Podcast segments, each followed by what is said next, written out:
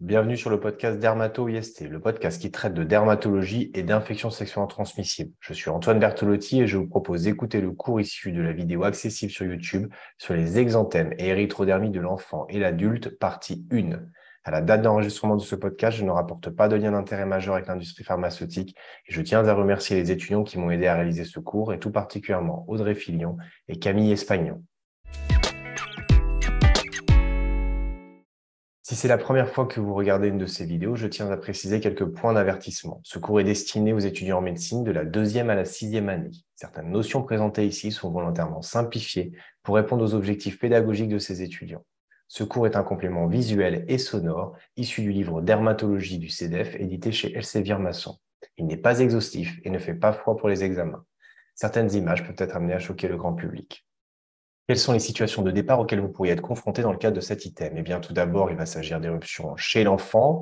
Euh, c'est un motif de consultation extrêmement fréquent hein, d'avoir des rougeurs diffuses chez un enfant et principalement pendant la période hivernale, mais pas que. Et puis, bien entendu, cet item va traiter aussi des éruptions diffuses chez euh, l'adulte à type d'érythème.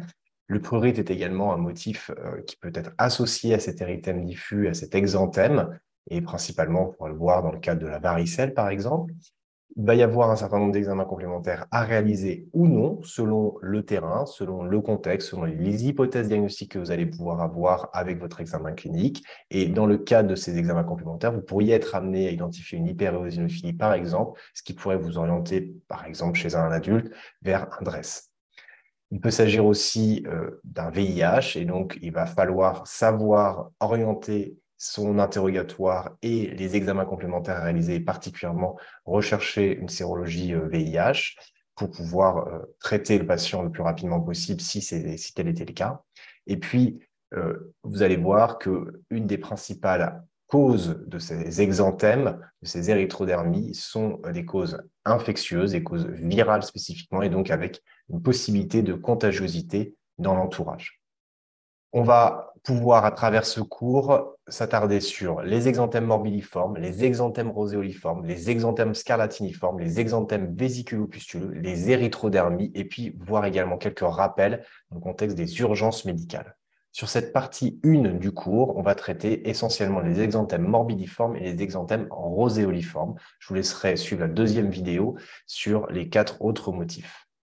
Quelques éléments déjà de définition. Un exanthème, c'est quoi? C'est une éruption cutanée aiguë transitoire qui va souvent être érythémateuse, hein, donc qui va s'effacer à la vitropression et qui peut être associée à un énanthème. Qu'est-ce qu'un énanthème Un énanthème, c'est une éruption atteignant les muqueuses, donc principalement la bouche, mais aussi les parties génitales. Le purpura, c'est quoi? Lui, c'est une extravasation des hématies en dehors des vaisseaux cutanés, c'est-à-dire que quand vous allez exercer une vitropression, quand vous allez appuyer sur la lésion rouge, elle ne va pas disparaître. Je vous renvoie au cours dédié sur euh, la question. Et puis, une érythrodermie, c'est quoi? C'est un érythème qui va couvrir au moins 90% de la surface cutanée, de la surface corporelle, et qui va évoluer depuis au moins six semaines. Il peut être prurigineux, œdémateux, avec un infiltrat qui va être plus ou moins fréquent à certains endroits, souvent aux extrémités. Une desquamation qui peut être associée, qui peut être diffuse, fine ou en lambeaux. Il peut également y avoir une polyadénopathie et des troubles de la thermorégulation, et on va revoir ça en détail dans la partie 2. Voilà une photo d'une érythrodermie. Vous voyez bien que la peau, l'ensemble de la peau est rouge. Euh, euh, ça concerne également le visage, ça concerne également les pieds. Alors, les exanthèmes, ils vont se répartir en trois groupes sur la base des caractéristiques lésionnelles que l'on va avoir dès maintenant. Il s'agit de quoi? Il s'agit des exanthèmes morbilliformes, c'est-à-dire que ce sont des lésions maculo, papuleuses, érythémateuses, avec une confluence possible, mais généralement, on les décrit comme morbilliformes parce qu'on décrit un intervalle de peau saine. Donc, il n'y a pas de continuité totale de la lésion rouge de part et d'autre sur la peau. Il existe également les exanthèmes roséoliformes. Il s'agit de macules roses pâles qui vont parfois discrètement être papuleuses et qui vont également présenter un intervalle de peau saine. Et puis le dernier, ce sont les exanthèmes scarlatiniformes qui vont être en plaques, en nappes diffuses, érythémateuses. Souvent, il y a un côté un peu rouge vif, violacé. Et là, pour le coup, il ne va pas y avoir d'intervalle de peau saine. Il va y avoir un renforcement possible au niveau des plis. On peut avoir même un aspect un peu granité à la palpation. Quand vous allez toucher la peau, vous allez sentir un petit granité. Et puis, ça peut évoluer vers une desquamation localisée ou généralisée, souvent au niveau des extrémités, avec une desquamation parfois terminale en large lambeau.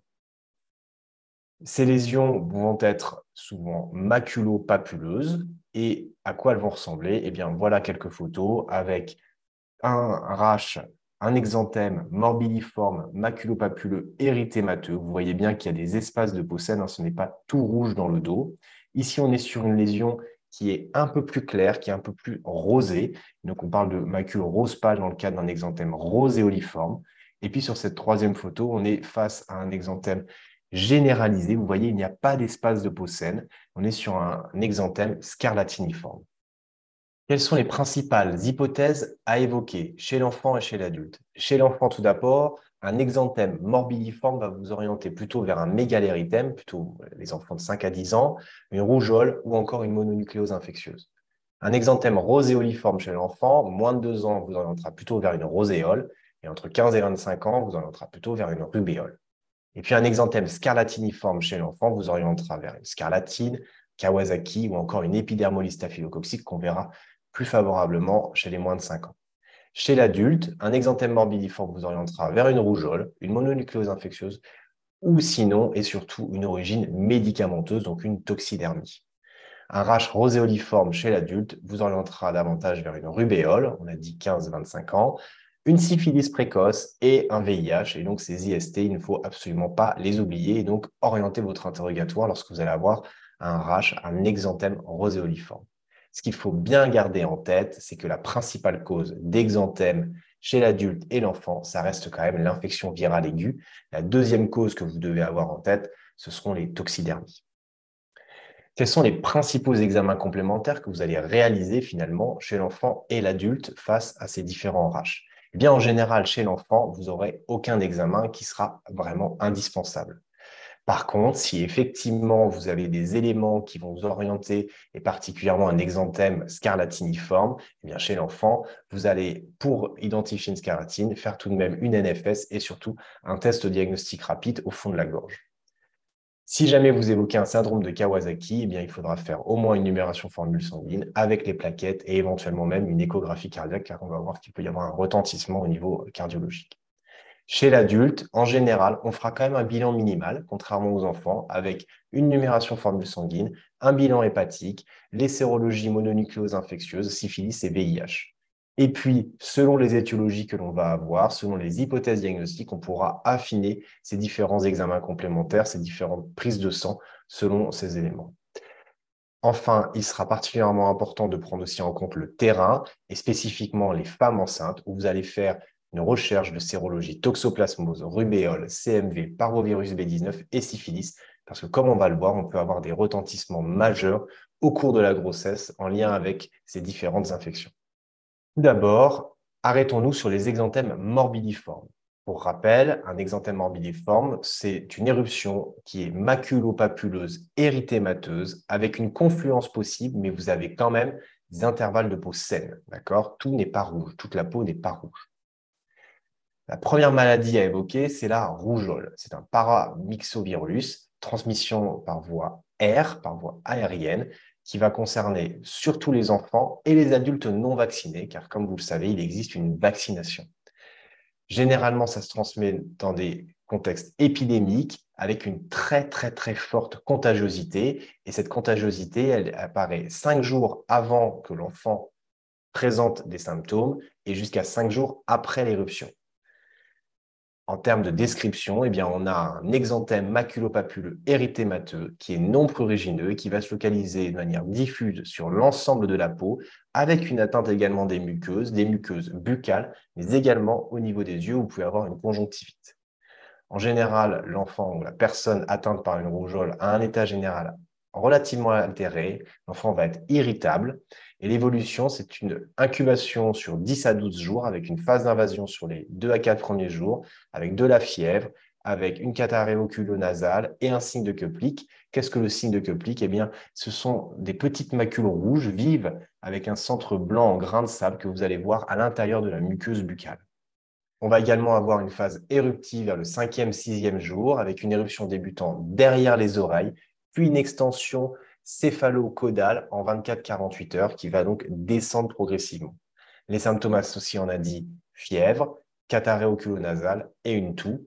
Le risque, c'est quoi? Eh bien, chez les groupes vulnérables tels que les enfants, les personnes âgées ou les femmes enceintes et les immunodéprimés, eh bien, vous pouvez avoir des risques de pneumonie, d'encéphalite aiguë ou tardive, de déshydratation et même de décès dans les pays peu développés.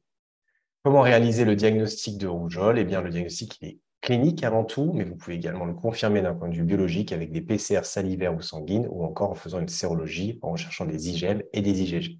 Le traitement, il est symptomatique. Vous allez donner des antipyrétiques s'il y a de la fièvre, faire une réhydratation si c'est nécessaire, et puis éventuellement faire des désobstructions rhinopharyngées si jamais effectivement le nez est bouché. Il n'y a pas de traitement spécifique de la rougeole. Par contre, il existe une prévention, une prévention qui est une vaccination obligatoire avec le ROR à 12 mois de vie et puis une deuxième dose à 16-18 mois. Ce virus est extrêmement contagieux et nécessite pour que l'on puisse éradiquer cette maladie, et c'est possible de l'éradiquer comme on est, on est parvenu à éradiquer la variole il y a quelques années, mais il faudrait une population vaccinée de plus de 95% parce que ce virus est extrêmement contagieux. Il y a quelques années, on était prêt à y arriver, puis il y a eu un relâchement au niveau de la vaccination, et donc pour le moment, on est encore obligé de proposer cette vaccination puisque ce virus persiste toujours sur la planète et on peut espérer que d'ici quelques années, si tout le monde se vaccine correctement, eh bien on pourra éradiquer cette, ce virus. Il y a une éviction des collectivités jusqu'à cinq jours après le début de l'éruption qui est demandée, une déclaration obligatoire à l'ARS, mais également une vaccination dans les 72 heures si le cas contact n'est pas immunisé, et on peut également proposer des immunoglobulines intraveineuses si le cas contact a moins de six mois, si c'est une mère non immunisée, si c'est une femme enceinte ou si c'est un immunodéprimé non immunisé. Voici quelques photos. Donc, on rappelle la description qui est un exanthème maculo-papuleux avec des espaces de peau saine, donc morbidiformes, hein, que l'on voit bien sur cette photo. Et puis, lorsqu'on est face à une peau métissée, une peau phototype foncé, eh bien, on va voir un exanthème grisâtre avec un aspect velouté à jour frisant, papuleux au toucher. Vous voyez bien ici, hein, si vous posez la main sur la peau, vous allez avoir un petit relief, vous allez sentir une différence. On est bien sur une papule. Et on peut avoir également une pigmentation maculeuse et une desquamation fine, dite furfuracée. La deuxième maladie à avoir en tête, c'est le mégalérythème épidémique que l'on appelle la cinquième maladie. Il est lié au parvovirus B19 et c'est une transmission gouttelette. D'accord? Transmission gouttelette, ça veut dire que si vous portez un masque chirurgical, vous serez protégé. Tout à l'heure, la transmission R signifie que vous avez besoin d'un masque FFP2. Il va concerner surtout des enfants en âge scolaire. Il va évoluer euh, de façon épidémique, plutôt euh, au printemps. Et en termes de description, eh bien, on va avoir un érythème malaire œdémateux avec un aspect souffleté. Et on voit cet aspect souffleté des joues sur cette photo. L'exanthème est maculopapuleux avec euh, un érythème qui peut être réticulé en arabesque ou encore décrit en guirlande. On va voir des photos juste après. Les autres formes possibles, c'est une forme avec un purpurin en gants et chaussettes. On peut le voir un petit peu déjà sur euh, cette photo ici, sur ce joli dessin. Et euh, on peut avoir un aspect en livédo, un érythème noueux ou encore un érythème polymorphe. Il peut y avoir un peu de prurite. Et en termes de localisation, donc c'est principalement les joues, les membres, surtout les extrémités, mais c'est plus discret au niveau du tronc. Généralement, il n'y a pas d'énanthème, il n'y a pas d'atteinte des muqueuses, il n'y a pas d'atteinte de la bouche ou des parties euh, génitales. L'état général est conservé et l'évolution, c'est une incubation en 6-18 jours avec une phase d'invasion sur les 2-3 premiers jours avec une fièvre peu élevée et puis une phase éruptive sur les 3 semaines qui suivent avec une éruption débutant aux joues puis une extension au tronc et aux membres. Les symptômes associés possibles, c'est une fièvre généralement peu élevée. Des arthralgies également sont possibles, surtout chez des jeunes adultes. Il peut y avoir des céphalées, il peut y avoir également des myalgies. Le diagnostic, il est clinique, mais encore une fois, si c'est vraiment nécessaire, on peut réaliser une PCR sanguine en phase aiguë et on peut également rechercher des IgM et des IgG au niveau sanguin. Le traitement, à nouveau, il est symptomatique, des antipyrétiques si c'est nécessaire. Et en termes de risque, eh bien, encore une fois, le risque va apparaître chez les populations vulnérables, c'est-à-dire les immunodéprimés, les femmes enceintes, les patients ayant une hémolyse chronique avec un risque d'aggravation d'une anémie hémolytique chronique par érythroblastopénie.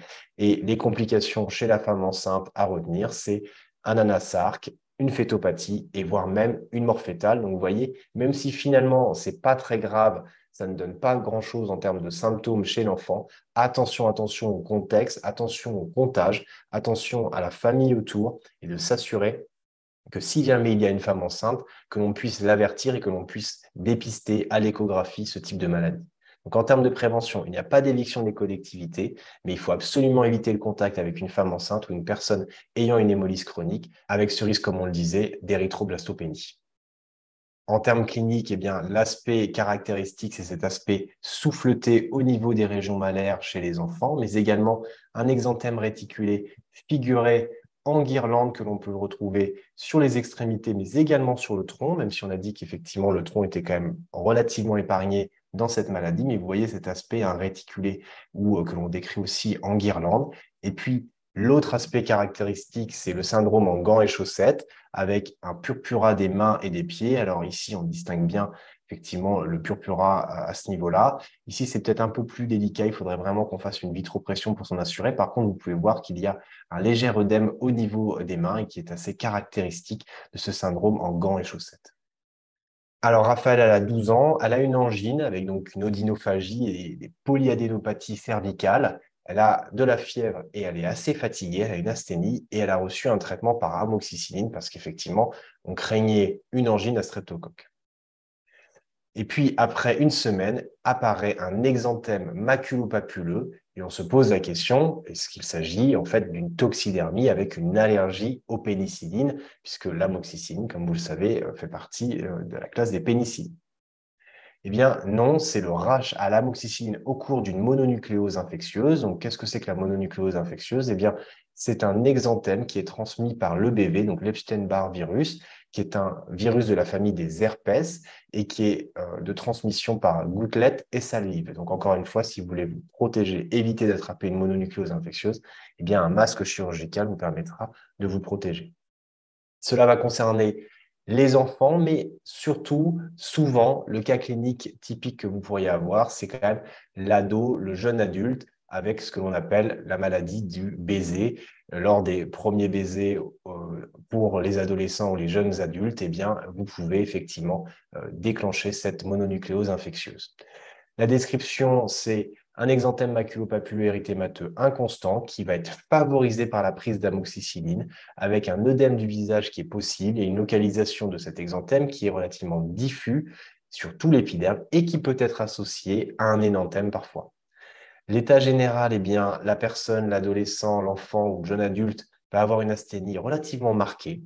L'incubation est relativement longue. Hein. Vous voyez, c'est 4 à 6 semaines, alors qu'on était sur des délais quand même beaucoup plus courts précédemment. Et cette éruption est généralement caractérisée par une apparition après une semaine, voire neuvième jour après la prise d'amoxicilline.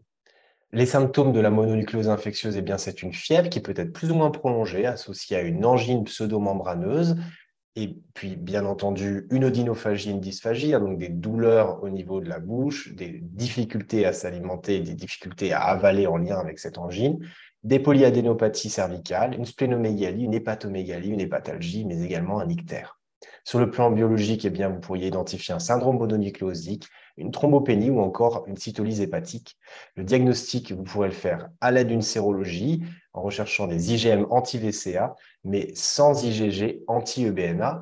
Effectivement, si vous avez des IgG anti-EBNA, c'est que probablement vous avez déjà été en contact avec une mononucléose infectieuse et comme c'était euh, écrit précédemment, 80 à 90% des adultes sont immunisés, c'est-à-dire que 80 à 90% des adultes ont déjà rencontré ce virus.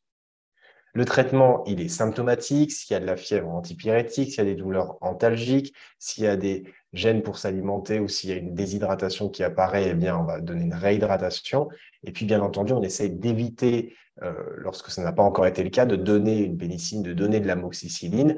si jamais on avait effectivement un doute pour une angine à streptocoque, faites un test de diagnostic rapide pour voir que si jamais il est négatif, à ce moment-là, vous n'avez pas besoin de donner un antibiotique et risquer cette éruption. Si jamais il y a eu effectivement un rash sous amoxicilline, alors il n'y a pas de contre-indication formelle au pénicilline par la suite. En termes de risque, ça reste un rash bénin, mais il peut y avoir des complications en lien avec cette mononucléose infectieuse. Il peut y avoir des obstructions des voies ORL par hypertrophie amygdalienne. Il peut y avoir des surinfections ORL avec des sinusites, otites. Il peut y avoir des myocardites, péricardites, des anémies hémolytiques, des thrombopénies auto-immunes, des méningites lymphocytaires, des méningoencéphalites ou encore des syndromes lymphoprolifératifs chez l'immunodéprimé, des syndromes d'activation monocytomacrophagique, le lymphome de Burkitt est également associé à cet Epstein-Barr virus. Et puis, il peut y avoir des réactivations symptomatiques chez le sujet immunodéprimé. Et en lien avec cette splénomégalie, eh bien, parfois, on peut observer, ça reste rare, hein, mais on peut observer des ruptures de rate. Donc, attention, attention, faites bien un examen clinique pour pouvoir effectivement objectiver l'ensemble de ces signes et vous assurer qu'il n'y ait pas de complications. Encore une fois, dans la majorité des cas, ça reste bénin. Et encore une fois, c'est une maladie. Cet EBV est transmis à 80-90% des adultes. Donc, euh, dans la majorité des cas, rien ne se passe, mais soyez vigilants et sachez faire un examen clinique complet pour rechercher ces risques de complications. Donc, on était bien dans le cadre d'une prise d'amoxicilline associée à une mononucléose infectieuse qui a entraîné un rash 7, 9 jours après l'apparition de l'infection à EBV, mais on n'est pas dans le cadre d'une allergie au pénicilline. La quatrième grande cause d'érythème morbidiforme, eh c'est la toxidermie maculopapuleuse, donc les origines médicamenteuses, et je vous oriente sur le cours dédié sur les toxidermies. Mais souvenez-vous que les principaux médicaments incriminés sont les bêta-lactamides, les sulfamides, les anticomiciaux ou encore les antituberculeux. Généralement, la prise de médicaments a lieu 4 à 14 jours avant l'éruption et l'éruption va mettre une dizaine de jours avant de s'estomper. L'exanthème est souvent polymorphe, c'est-à-dire qu'il est principalement morbidiforme, mais parfois il peut arriver que cette euh, éruption soit plutôt scarlatiniforme. Elle peut être associée à un prurite, mais également à de la fièvre. En bref, les exanthèmes morbidiformes, ils sont maculopapuleux érythémateux avec un intervalle de peau saine. Les principaux diagnostics chez l'enfant à évoquer, eh c'est la rougeole, le mégalérythème épidémique, mais aussi le rash à la moxicine dans le cadre d'une mononucléose infectieuse. Chez l'adulte, il faut toujours évoquer une origine médicamenteuse, mais n'oubliez pas, malgré tout, le VIH et la syphilis, même si on les a décrits initialement plutôt sur les raches roséoliformes. Et comme vous avez pu voir déjà sur les photos, rage roséoliforme et rage morbidiforme, ce n'est pas, si, pas si simple que ça de pouvoir euh, réellement faire la distinction. Il est important de reconnaître la rougeole à travers sa fièvre, sa catarrhée oculonasale, l'altération de l'état général et le signe de Köplik qui est à l'intérieur de la bouche, mais également de reconnaître le mégalérythème avec un aspect souffleté des joues, les lésions réticulées en guirlande comme on a pu voir sur les membres, mais également le purpura en gants et chaussettes avec un œdème éventuellement au niveau des parties euh, extrêmes, donc c'est-à-dire au niveau des mains et des pieds. Deuxième grande catégorie d'exanthèmes, les exanthèmes roséoliformes, donc macule rose pâle, parfois discrètement papuleuse, avec un intervalle de saine. Premièrement, la rubéole, c'est considéré comme la troisième maladie. C'est lié à un virus de la famille des Togaviridae et la transmission se fait par gouttelettes. C'est-à-dire que si vous avez un masque chirurgical, ça suffira pour vous protéger de cette maladie, de ce virus. Elle va concerner les enfants, les adolescents ou encore les jeunes adultes. Généralement, c'est dans le cadre d'épidémies avec une contagiosité 7 jours avant et jusqu'à 14 jours après l'éruption. Et en termes de description, eh on a un exanthème maculopapuleux rosé, sans prurite, localisé au niveau du visage et du tronc, mais également au niveau des muqueuses, au niveau de la muqueuse buccale ou encore au niveau des yeux, avec une conjonctivite légère. L'état général est conservé, l'évolution se fait avec une incubation de 15 à 20 jours, une phase d'invasion sur la première semaine avec fièvre et symptômes généraux, puis une phase éruptive en trois jours avec une éruption débutant au visage et une extension céphalocodale. Les symptômes associés, c'est une fièvre modérée, adénopathie cervicale, splénomégalie, céphalée, myalgie et pharyngite. Le diagnostic pourra se faire à travers des sérologies en recherchant des IgM et les IgG. Le traitement est symptomatique à nouveau. En termes de risque, eh bien, on sera surtout sensible aux femmes enceintes non immunisées au premier trimestre de grossesse, donc c'est-à-dire avant 18 semaines d'aménorrhée. Les complications possibles de la rubéole, c'est encéphalite, méningo-encéphalite, purpura thrombopénique, arthralgie et arthrite chez l'adulte. Et les complications spécifiquement chez la femme enceinte, eh bien, c'est la mort fétale ou une rubéole congénitale avec un retard de croissance intra-utérin, RCIU, une surdité, une atteinte oculaire avec une microphthalmie, cataracte, rétinite ou encore un retard du développement, une microcéphalie et des malformations cardiaques. En termes de prévention, eh bien, il y a une vaccination obligatoire, c'est la même que pour la rougeole, hein. rougeole au rayon, rubéole, à 12 mois et à 16-18 mois. Et la vaccination des femmes en âge de procréer doit être faite si elles sont euh, non immunisées, puisque comme c'est un vaccin vivant, vous ne pourrez pas faire cette vaccination pendant la grossesse. Donc, il est impératif de pouvoir faire cette vaccination avant le début de la grossesse pour éviter, si jamais la femme enceinte est en contact avec un enfant ayant une rubéole, d'avoir ce risque de mort fétale in utero ou de rubéole congénitale. Il n'y a pas d'éviction des collectivités, mais il faut éviter le contact avec les femmes enceintes non immunes et bien entendu, il y a également, comme pour la rougeole, une déclaration obligatoire à faire à l'Agence régionale de santé. Voilà quelques photos de la rubéole avec cet exanthème roséoliforme que l'on va voir au niveau du tronc ici, euh, sur le ventre, mais également sur le dos. La roséole, qui est dite la sixième maladie, ou encore exanthème subi, donc c'est lié à un virus de la famille des herpès viridés, lié à l'HHV6 ou l'HHV7 et la transmission se fait également par gouttelette. C'est généralement des enfants de 6 à 24 mois qui sont concernés. La description, c'est un exanthème papule rose pâle fugace, localisé au niveau du visage, mais également au niveau du tronc. L'état général est généralement conservé et l'évolution, c'est une incubation de 5 à 15 jours, souvent asymptomatique, avec une phase d'invasion de 3 jours, avec une fièvre élevée, et symptômes généraux, et puis une phase éruptive de 24 heures avec une éruption du visage et du tronc survenant à l'arrêt de la fièvre. Les symptômes associés, donc c'est une fièvre élevée à 39-40 degrés avant l'éruption, puis une apyrexie, mais également la présence d'adénopathie cervicale. Le diagnostic, il est clinique, mais s'il y a vraiment besoin d'avoir une confirmation biologique, eh bien, on pourra réaliser une PCR sanguine. Le traitement, il est à nouveau symptomatique. Et vraiment, la particularité de cette euh, éruption, de cette maladie, c'est cette fièvre élevée de fin très brutale et juste après, vous avez l'éruption qui apparaît. En termes de risques et complications, eh bien, sont rapportés des convulsions fébriles, des méningites, des méningoencéphalites. Il peut y avoir également une réactivation symptomatique chez les sujets qui sont immunodéprimés. En termes de prévention, il n'y a pas d'éviction des collectivités qui est recommandée. Les diagnostics à évoquer chez l'adulte en présence d'un exanthème roséoliforme, eh bien, c'est principalement la syphilis à évoquer, mais également le VIH avec sa primo-infection, pour la syphilis, je vous vois au cours dédié, mais rappelez-vous qu'il s'agit donc de phase, la première floraison de la syphilis secondaire, la deuxième floraison étant le moment où on a les syphilides qui apparaissent. En bref, les exanthèmes roséoliformes, ils sont maculopapuleux rosés avec intervalle de Posen. Les principaux diagnostics chez l'enfant, c'est la rubéole et la roséole, ou encore dit exanthème subi. Mais chez l'adulte, n'oubliez pas, n'oubliez pas le VIH et la syphilis. Reconnaître la rubéole, c'est important car même si l'exanthème n'est pas spécifique, on a quand même ces éléments avec une extension céphalocodale et surtout un risque majeur chez la femme enceinte non immunisée. Donc attention, attention, attention. Et puis par rapport à la roséole, ce qui est particulier, c'est cet exanthème du nourrisson qui est précédé d'une forte fièvre qui va céder brutalement lors de l'éruption. Voilà, ce cours est terminé. Merci à tous pour votre attention. J'espère que ce podcast vous a plu. N'hésitez pas à revoir ce cours en vidéo sur YouTube. Si vous avez des questions, n'hésitez pas à les laisser en commentaire ou à m'écrire à dermato.ist.gmail.com. J'essaierai d'y répondre ou de réaliser du contenu supplémentaire pour clarifier certains points. À très bientôt sur Dermato-IST.